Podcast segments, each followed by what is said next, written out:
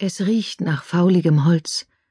Das Moos atmet noch die Kälte der Nacht, doch in den Tautropfen spiegelt sich das Licht der Morgendämmerung. Eine Lichtung. Die Bäume dahinter wirken wie mit Schimmel überzogen. Das Moos weicht einem undurchsichtigen Gestrüpp. Hier verläuft eine Grenze. Den toten Streifen nennt man den Abschnitt im Dorf. Nur morsche Birken stehen hier. Die Leute erzählen, dass sie alle in kurzer Zeit abgestorben sind. Niemand hat hier je wieder einen Steinpilz oder eine Marone gefunden. Und so wird das Waldstück gemieden. Nicht weit entfernt liegt loses Gestrüpp. Aber diese Stelle wirkt gleichzeitig aufgeräumt, als wäre die Erde glatt geklopft, die Dornen gleichmäßig darüber geschichtet. Es fällt leicht, sie zur Seite zu schieben, doch bohren sich nadeldünne Spitzen schmerzhaft in die Haut. Der Grund ist sandig, nur an der Oberfläche feucht. Die Schichten lassen sich gut abtragen. Etwas Helles, Längliches ragt hervor, Klumpen von Erde hängen daran. Eine sanfte Berührung, und sie fallen ab. Zum Wegsehen ist es jetzt zu spät. Ein Finger. Weiß erhebt er sich vor dem dunklen Grund. Daneben recken sich weitere Finger hoch. Bleich und tot. Wie die Birken ringsum. Nora. Sie saß an dem alten Holztisch im Hof unter der grün-goldenen Krone der Buche, die nur einzelne Sonnenstrahlen durch das dichte Laub dringen ließ. Sie saß einfach da, die Hände entspannt auf den Oberschenkeln, ihr Kopf angenehm leer. Die Stille um sie herum, der prickelnde Geschmack auf ihrer Zunge, zufrieden. Wann hatte sie das zum letzten Mal gedacht? Ich bin zufrieden. Sie strich über das unbehandelte Holz des Tisches. Warm und rau fühlte es sich an. Die Stühle ringsum waren Flohmarktfundstücke, bunt zusammengewürfelt, kirschrot, himmelblau und flaschengrün lackiert.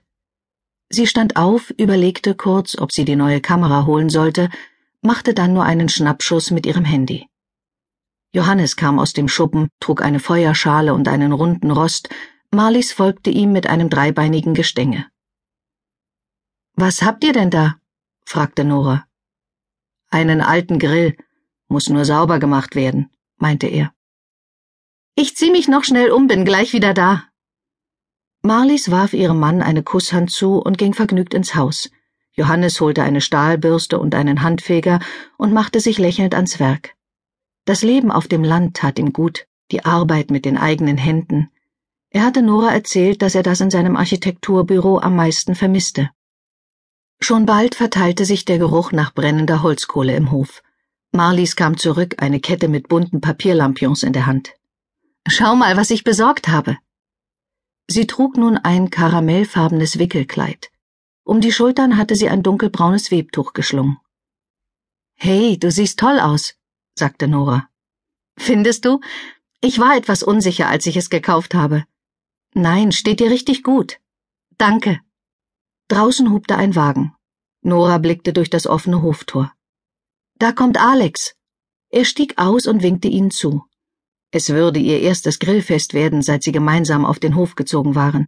Der Umbau des baufälligen Gebäudes unter Johannes Regie war abgeschlossen, die Wohnungen eingerichtet. Er hatte den Zaun um den Vorgarten entfernt und zu Kaminholz verarbeitet, Marlies ihren Traum vom romantischen Cottagegarten umgesetzt und Lavendel, Katzenminze und Rosen angepflanzt.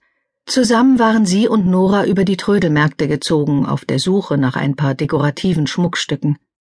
Das hölzerne Wagenrad, eine Gießkanne mit Patina, eine antike Zinkwanne, die Marlies bepflanzt hatte. Alex öffnete den Kofferraum.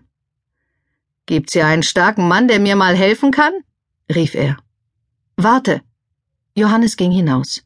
Gemeinsam trugen sie einen sperrigen, offensichtlich schweren Karton in den Innenhof. Was ist das, um Himmels willen? fragte Nora. Alexanders neuestes Geheimnis, sagte Johannes. Ein Gasgrill. Alexander strahlte. Das modernste, was du derzeit kriegen kannst. Und da wir öfter Leute einladen wollen, habe ich gleich das größere Modell.